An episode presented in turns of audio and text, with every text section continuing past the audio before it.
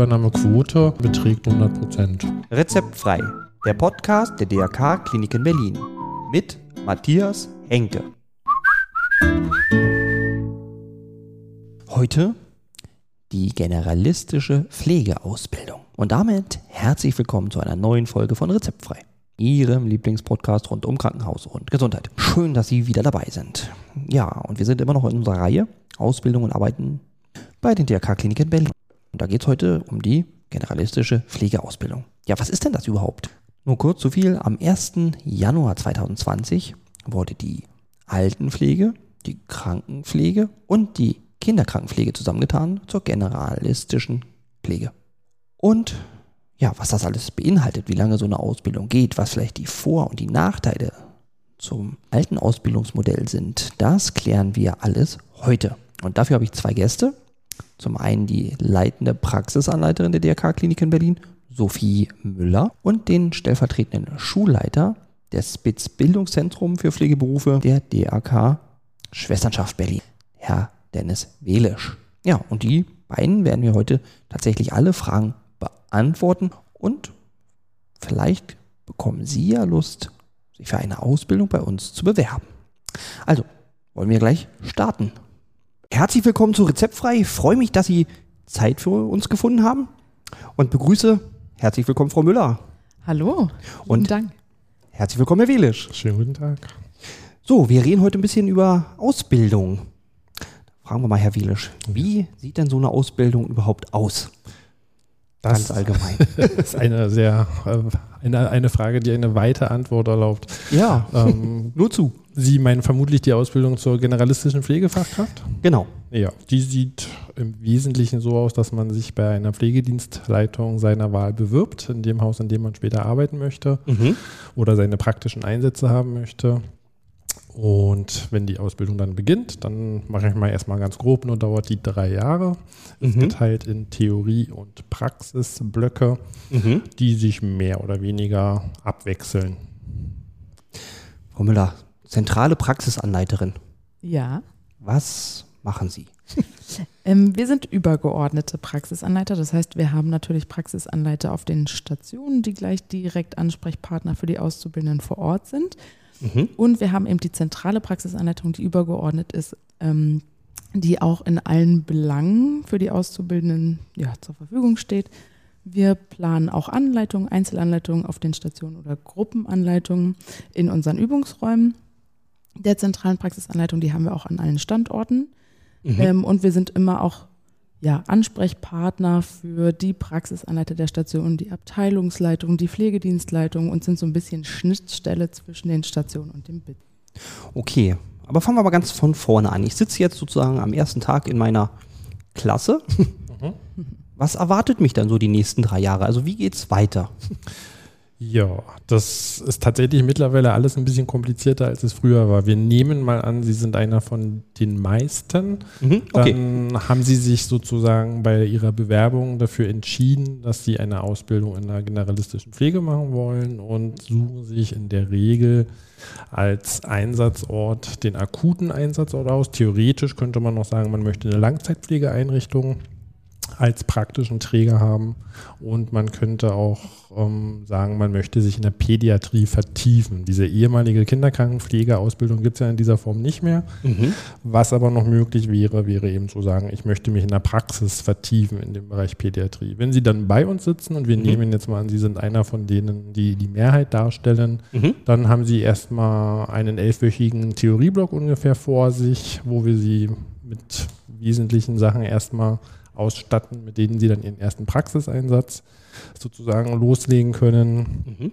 Ja, und dann erster Tag, wenn Sie jetzt so gezielt fragen, lernen Sie Ihre Mitauszubildenden kennen, lernen Ihre Kursleitung kennen, lernen das Team kennen, die Praxisanleiter, beziehungsweise das Team der zentralen Praxisanleiter kommt auch zum Guten Tag sagen vorbei, so Mhm. dass der Auszubildende erstmal sieht, aha, wer sind so die Menschen, mit denen ich in den nächsten drei Jahren zu tun habe, wie sieht die Schule aus. Jo, das ist so ganz grob der erste Tag. Und dann geht es eigentlich ab Tag zwei auch wirklich mit Theorieunterricht schon los. Okay. Und da lerne ich dann halt das theoretische Werkzeug, was ich so brauche. Richtig. Mhm. Also noch nicht alles am zweiten Tag, aber wir fangen an. Okay. Genau, man hat ja elf Wochen Zeit, haben Sie gesagt. Genau, so elf, zwölf Wochen, genau. Mhm. Okay. Und so lange ist Frau Müller gar nicht im Einsatz. Mm, doch, Ah. auch schon. Frau Müller Also- zieht im Hintergrund schon die, die roten Fäden. Ah, okay, okay. Genau, also äh, während die Auszubildenden am ersten Tag eintreffen, das ist ja auch immer noch mal so ein bisschen ähm, fraglich, ob auch wirklich alle äh, den Weg ins BITS finden. Ah, ah okay. ähm, aber dann am ersten Tag planen wir sozusagen, wo welcher Auszubildende in der Praxis eingesetzt sein wird, in seinem ersten Praxisblock oder Orientierungseinsatz, wie man ihn so schön nennt. Mhm. Ähm, es müssen Vorbereitungen getroffen werden zur äh, digitalen Dokumentation. Das heißt, alle Auszubildenden benötigen Transponder. Alle Auszubildenden kriegen natürlich auch ähm, Umkleideschränke. Also man ist auch in der Praxis schon groß am Wirbeln, obwohl man noch ein paar Wochen Zeit hat, eigentlich, bis sie den ersten Tag ähm, dann wirklich auf Station sind. Mhm. Und wir haben ähm, dann immer schon in dem ersten Theorieblock so ein, das nennt sich Stammhaus-Kennenlerntag. Das heißt, dass die Auszubildenden schon die Pflegedienstleitung, die Abteilungsleitung ihrer Station, auf denen sie eingesetzt sind, kennenlernen, Mhm. ähm, die zentralen Praxisanleiter gesammelt vor Ort. Ähm, und das findet schon immer in der Theorie statt, Mhm. sodass sie am ersten Tag dann auch wirklich auf Station schon wissen, ah, da muss ich hin, Mhm. das sind meine Ansprechpartner ähm, und nicht so ganz verloren auf den Stationen sind. Ah, okay. Ähm, Stammhaus heißt, ich kann also mich für die DRK-Klinik in Köpenick oder Westend oder Mitte bewerben oder, Oder Mariendorf, das oder ginge Mariendorf? auch. Ja. Genau, also wir haben auch ähm, die Vertiefung, dann stationäre Langzeitpflege, ähm, haben wir, bieten wir eben auch an, Mhm. sodass wir auch immer Plätze in Mariendorf haben. Ah, okay. Aber für die Theorie komme ich dann immer hier ins Spitz zum Westend, oder? Richtig. Ja, ja. Okay. So, nach den elf Wochen Theorie, wo komme ich denn da jetzt hin? Also mache ich eigentlich alle Stationen durch, alle Abteilungen oder wie geht's weiter? Wie geht's praktisch weiter? Ähm, als erstes starten die Auszubildenden mit einer Anleitungswoche, die Erstsemester. Das heißt, sie Mhm. werden durch die höheren Semester, in den meisten Fällen teilweise auch Praxisanleiter auf den Stationen, betreut. Also sie haben wirklich so eine 1 zu 1 Betreuung meistens, ähm, sodass man erstmal außen vor ist im Dienst und ganz langsam herangeführt werden kann. Mhm. Da sind auch wirklich die Lehrkräfte aus dem BITS ähm, vor Ort und ja, Mhm. sind auch Ansprechpartner, aber auch natürlich die zentralen Praxisanleiter, die da viel organisieren. Die ersten Gruppenanleitungen finden statt, nochmal Hygieneeinweisungen. Also wirklich, dass man langsam reinkommt Mhm. ähm, in den Stationsalltag. Und Woher weiß ich denn, auf welche Abteilung ich komme? Also wann bin ich kardiologisch, gastroenterologisch, was Augen? Also wann komme ich, also wo wird das festgelegt oder? das äh, planen die Praxiskoordinatoren im Bildungszentrum, sind die angesiedelt. Mhm. Und äh, die planen das schon auch relativ weit im Voraus, so dass die Auszubildenden das auch immer, wir haben so ein Tool digital, ähm, MyIke, so eine Software, da können die Auszubildenden das auch immer selbstständig einsehen. Ähm, die erfahren das natürlich aber auch relativ zeitnah im ersten Theorieblock, wo dann ihr erster Einsatzort sein wird. Mhm. Ja. Genau, also ähm, und auch für die weiteren drei Jahre sehe ich dann eben ganz klar, ich kann mich so ein bisschen zurücklegen, alles wird geplant. Ähm, Mhm. Ich muss mich nicht in anderen ähm, ja, Einrichtungen ist es teilweise so, dass man sich selbst ähm, auch Einrichtungen suchen muss, bei denen man dann seine Einsätze absolvieren kann. Das ist bei uns alles vorgegeben. Oh, das ist aber komfortabel. Genau, das heißt, ich weiß dann auch ganz genau, wann bin ich in der stationären Langzeitpflege, also im Pflegeheim oder im ambulanten Pflegedienst Mhm. ähm, und wann bin ich auf welcher Station. Habe auch die Möglichkeit von Wahleinsätzen oder eines Wahleinsatzes, ähm, wo ich eben auch nochmal einen Wunsch eingeben oder abgeben kann. Ähm, genau, das ist dann alles vorgeplant. Okay. Wie viel Praxis und wie viel Theorie habe ich dann im Unterricht? Im Unterricht. Also der Gesetzgeber schreibt ja genau vor, wie viele Stunden eine Ausbildung dauern muss. Das sind insgesamt 4600 Stunden. Mhm. Davon fallen 2500 Stunden auf die Praxis und 2100 Stunden auf die Theorie. Mhm. Das ist sozusagen die Stundenzahl, die erfüllt werden muss. Ja. Mhm. Okay, dann sitze ich also so viel Theorie und den Rest darf ich dann auf den Stationen oder Genau. okay. Äh, Sie hatten jetzt gesagt, ambulante Pflege, das bieten wir aber als Krankenhaus ja so nicht an. Da gibt es dann Fremdanbieter? Genau, wir haben einen Kooperationspartner, also wir haben immer ähm, drei Kooperationen Schulen aktuell und wir haben auch eine Kooperation mit der Alice Salomon Hochschule, Mhm. ähm, so dass wir mit unseren Kooperationspartnern dann auf der Suche sind nach ambulanten Pflegediensten, Pflegeeinrichtungen. Ähm, auch wenn man überlegt, die Anzahl der Auszubildenden, die wir so unternehmensintern haben, die können wir auch nicht alle durch unser eigenes Pflegeheim, Pflege- und Wohn Mariendorf äh, durchschleusen. Das heißt, auch für die stationäre Langzeitpflege sind Mhm. unsere Auszubildenden teilweise extern dann eingesetzt. Okay. Jetzt muss ich mal fragen, ich hatte mit Herrn Lukait ja irgendwann die Aufnahme mit diesem hypermodernen Labor da. Skills Lab? Das ja genau, das Ja. meine ich. Wann kommt das dann in, in im Einsatz? Schon in diesen elf Wochen davor oder auch erst später? Wir haben sozusagen jetzt ja unsere Puppen zusammen, haben alle technischen Sachen, die wir jetzt äh, brauchten, ähm, mehr oder weniger zusammen. Curricular musste das jetzt alles noch äh, eingepflegt werden. Und der Plan ist jetzt mit den Kursen, die jetzt begonnen haben, dann regelmäßige Sequenzen sozusagen in jedem Theorieblock. Das alles aber erst ab Theorieblock 2. In der Regel gibt es immer noch mal Veränderungen, Verschiebungen, ähm, so zwischen ersten und zweiten Theorieblock. Da liegt ja eine Probezeit dazwischen, wo es manchmal Auszubildende gibt, die sagen, das ist jetzt vielleicht doch nicht so ganz das, was sie machen wollten. Oder wir sagen, Mensch, das können wir uns gar nicht so gut vorstellen. Oder einfach die Leistungen so schlecht sind, dass jetzt Mhm. eine Probezeit nicht bestanden wird. So dass das, ähm, weil es sehr durchgeplant sein wird, diese Skills Lab-Geschichte, Mhm. ähm, so dass es jetzt äh, sinnvoller ist, dann mit dem zweiten Theorieblock zu beginnen. Ah ja, Genau. okay. Aber da lohnt sich bestimmt dann, wenn das alles etabliert ist, nochmal ein weiterer Podcast dann mit der verantwortlichen Gruppe. Na, das notiere ich mir, da komme ich dann wieder auf Sie zu. genau. Ja, wunderbar.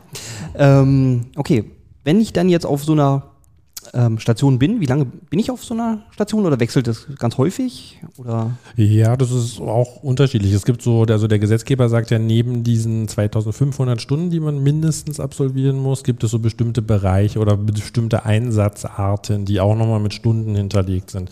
Eben dieser Orientierungseinsatz, den Sophie eben schon nannte. Dann gibt es so Langzeitpflege, eine gewisse Stundenzahl. In der Pädiatrie, in der Psychiatrie, also gibt es dann so Pflichteinsätze und dann am Ende nochmal ein Vertiefungseinsatz.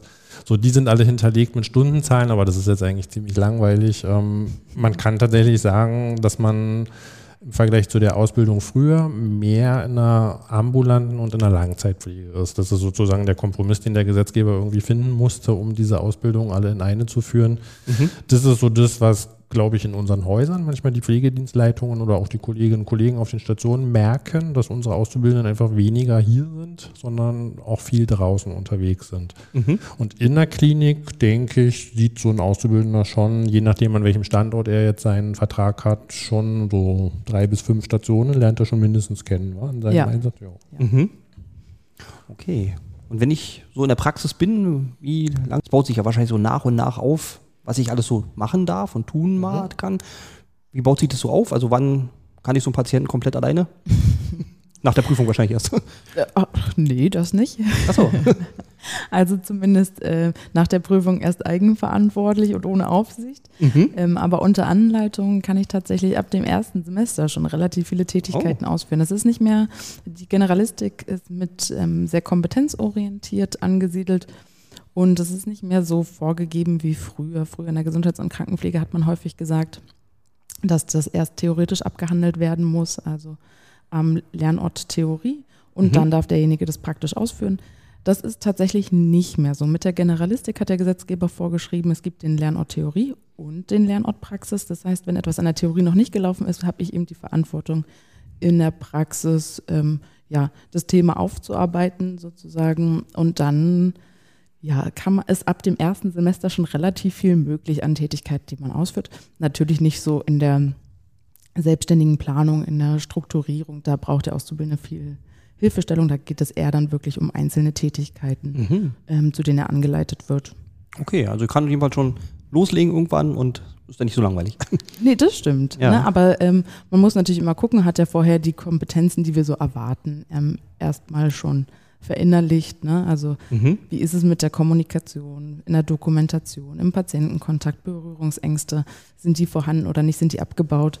Ähm, das ist natürlich schon wichtig. Kann er grundpflegerische Tätigkeiten ausführen? Körperpflege, Mobilisation. Ja. Ähm, wenn so die Basis nicht stimmt, dann macht es auch weniger Sinn, gleich in die Behandlungspflege zu gehen und zu sagen, Ja. okay, aber ich zeige dir jetzt, wie man eben spritzt subkutan oder Infusionen richtet, das macht dann eher weniger Sinn. Okay.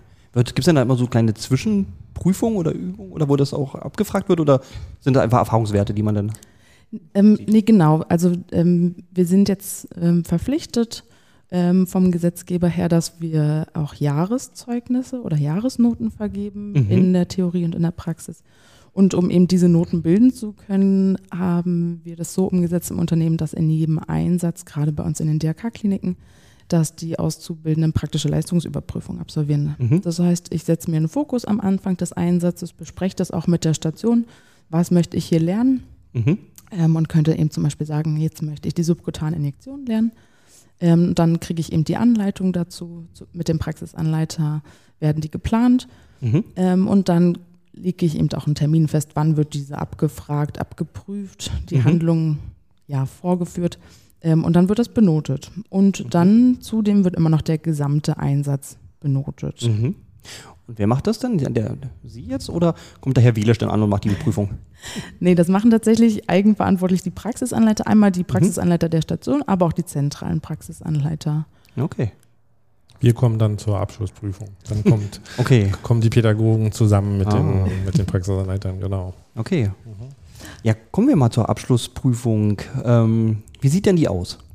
Na, vielleicht, es gibt eine Zwischenprüfung, die inzwischen auch vom Gesetzgeber her, oder wenn wir jetzt alle Prüfungen durchsprechen, die erste Hürde ist ja so die Probezeitprüfung, über die Ja. sprachen wir ja eben schon. Mhm. Ähm, die machen wir sozusagen während des Orientierungseinsatzes ja. Ähm, das heißt, da haben wir dann schon eine Rückmeldung, wie läuft es so in der Praxis. Dann gibt es eine Theorieprüfung, eine relativ kurze Mhm. von knapp zehn Minuten, wo die Auszubildenden ein Thema ziehen von dem, was sie bis dahin schon besprochen haben und darüber wird, tauscht man sich dann relativ kurz aus. Mhm.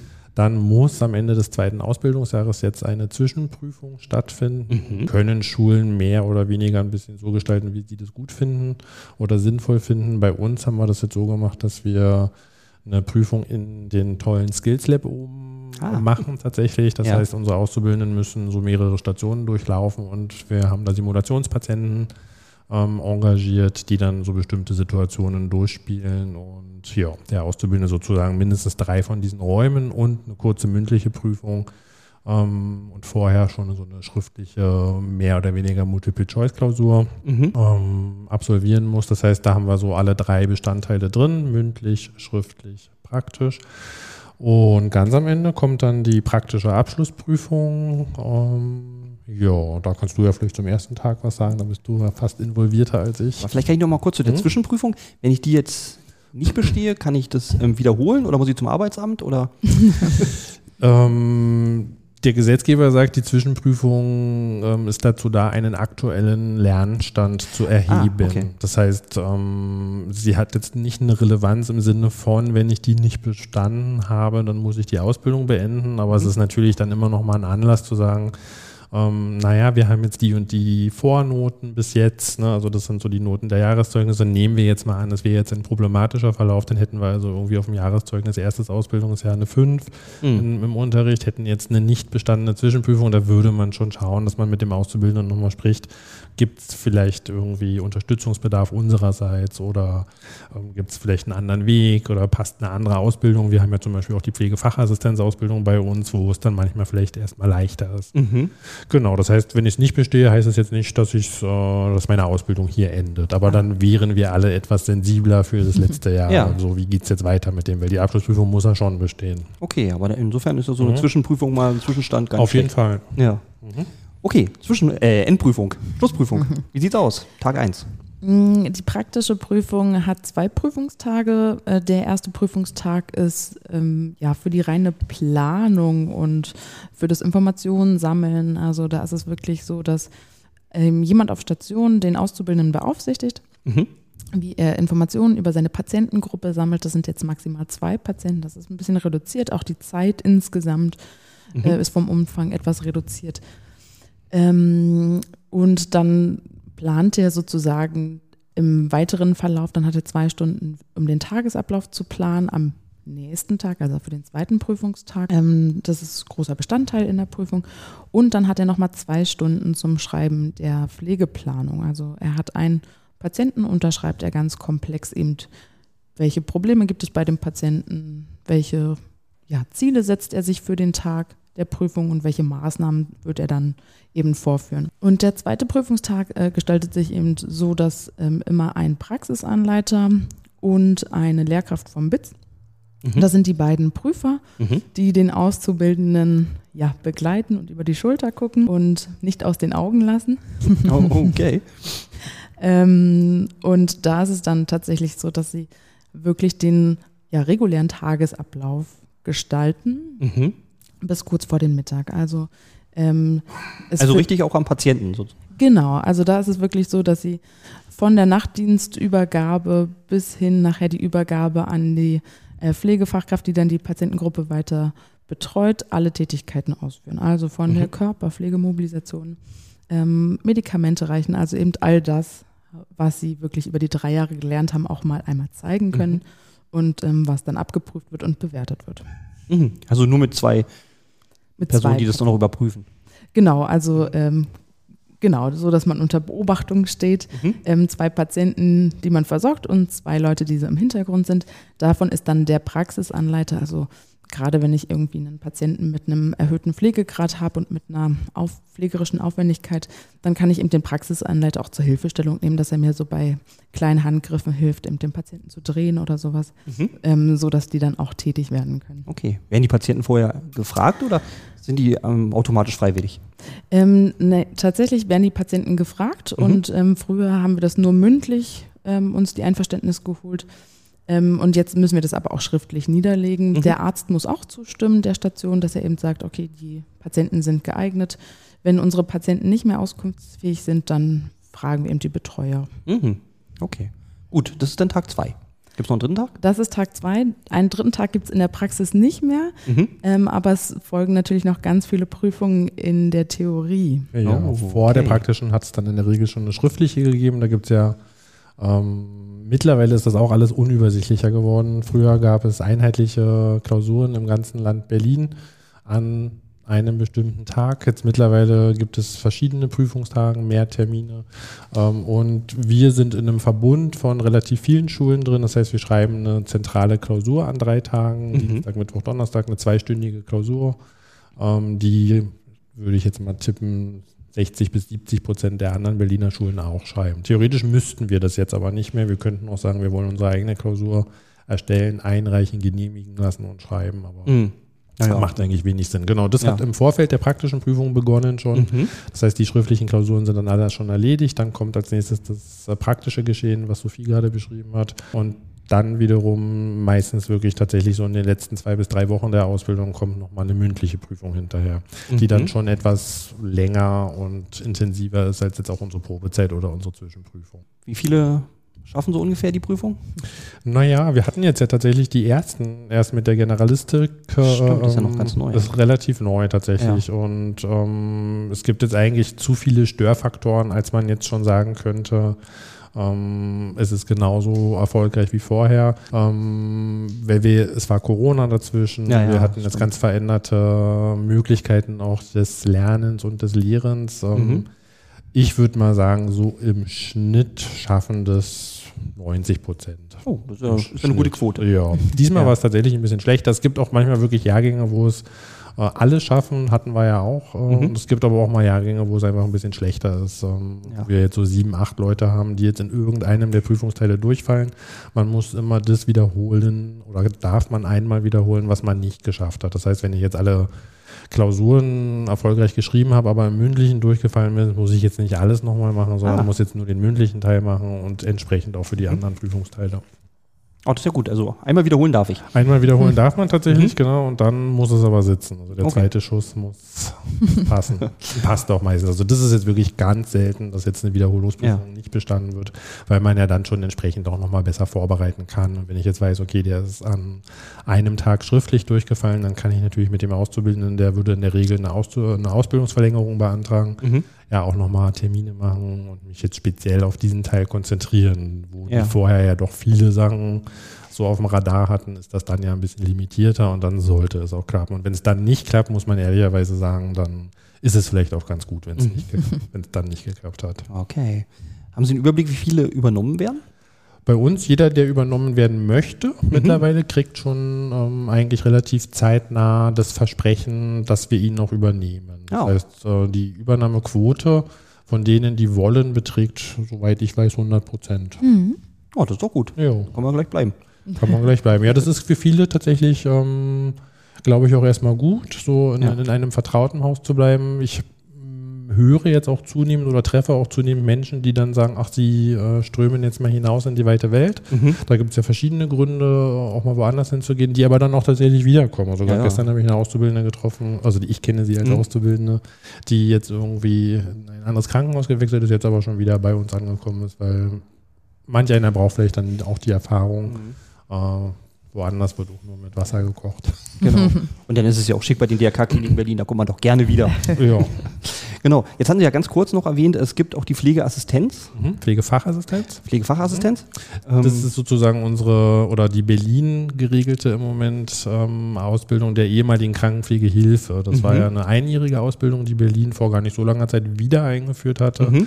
Und jetzt äh, mit der alten Regierung, der alten Berliner Regierung, wurde diese Pflegefachassistenzausbildung ähm, verabschiedet. Das ist jetzt eine anderthalbjährige Ausbildung, Mhm. auch kompetenzorientiert. Also auch hier hat man eigentlich mehr oder weniger alles von links auf rechts gedreht und Mhm. ähm, in der Regel war es jetzt immer so, dass die Vorlaufzeiten sehr kurz waren und sich, glaube ich, äh, sowohl wir in der Schule, aber auch die Kollegen in der Praxis äh, immer nur mit sehr wenig Vorlaufzeit auf die neuen Gegebenheiten anpassen konnten. Und das, da kämpfen wir uns jetzt eigentlich gerade mehr oder weniger durch.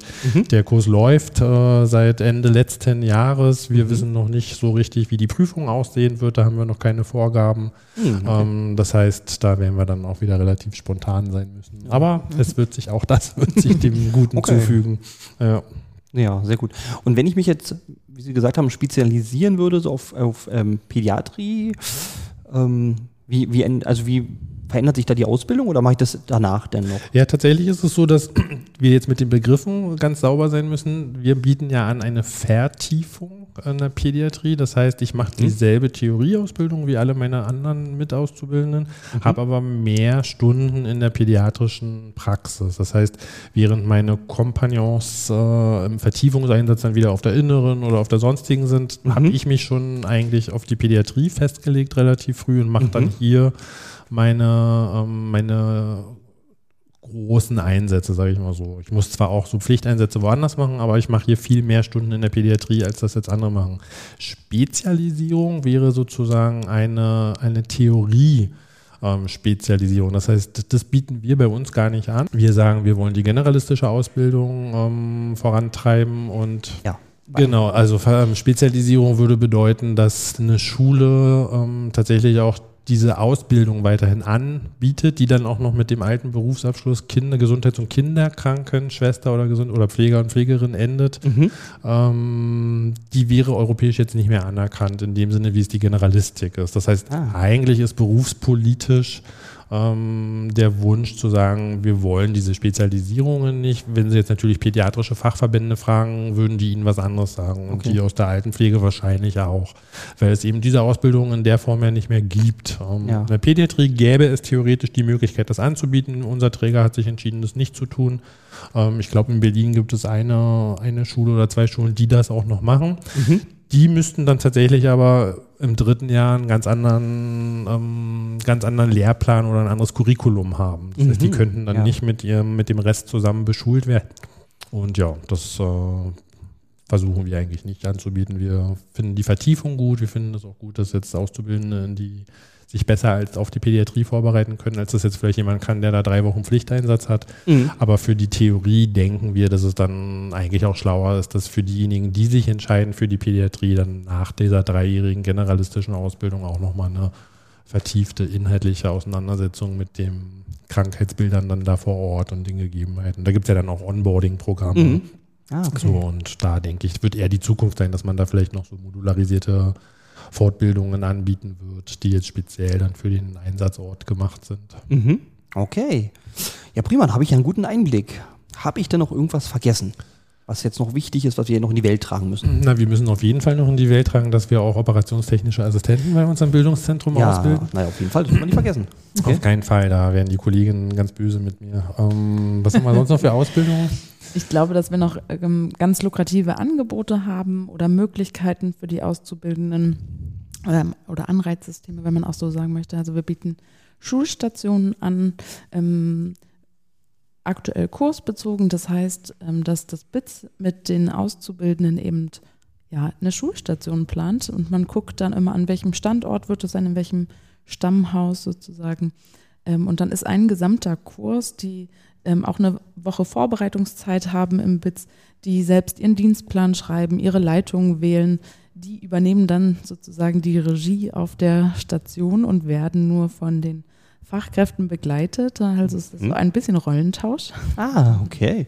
Interessant. Ähm, und das ist immer doch wirklich bringt, also gewinnbringend, gerade im Anblick darauf, dass man sich überlegt, ja, wie geht es eigentlich nach der Ausbildung weiter? Oh Gott, ich kann mir gar nicht vorstellen, wie ich so einen ganzen Tag strukturiere, was ich noch so an Nebentätigkeiten habe.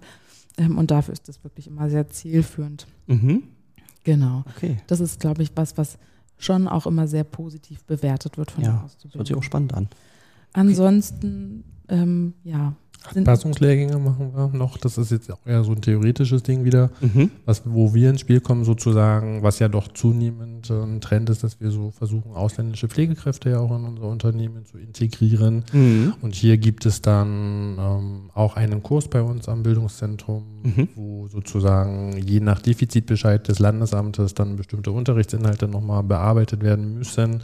Das hängt dann immer davon ab, wo die herkommen, was die für Ausbildungen schon hatten, was vielleicht bei denen gefehlt hat. Und ja, damit starten wir jetzt eigentlich auch, ähm, je nachdem, was die Häuser ne, ähm, für Bedarfe haben, halbjährlich mit Kursen, die jetzt diese Anpassungslehrgänge Mhm. machen. Die sind dann äh, bei uns ein paar Wochen, aber natürlich auch wieder in der Praxis. Da hängt ihr ja auch wieder genauso mit drin zum Teil. Ne? Und ähm, ja, wenn die das dann erfolgreich abgeschlossen haben, sind sie sozusagen bei uns anerkannte Pflegekräfte Mhm. und bereichern unseren Arbeitsmarkt. Okay, jetzt muss ich doch noch mal ganz kurz auf den operativen technischen Teil da, ähm, weil wollen wir ja nicht so kurz nur erwähnen. Mhm.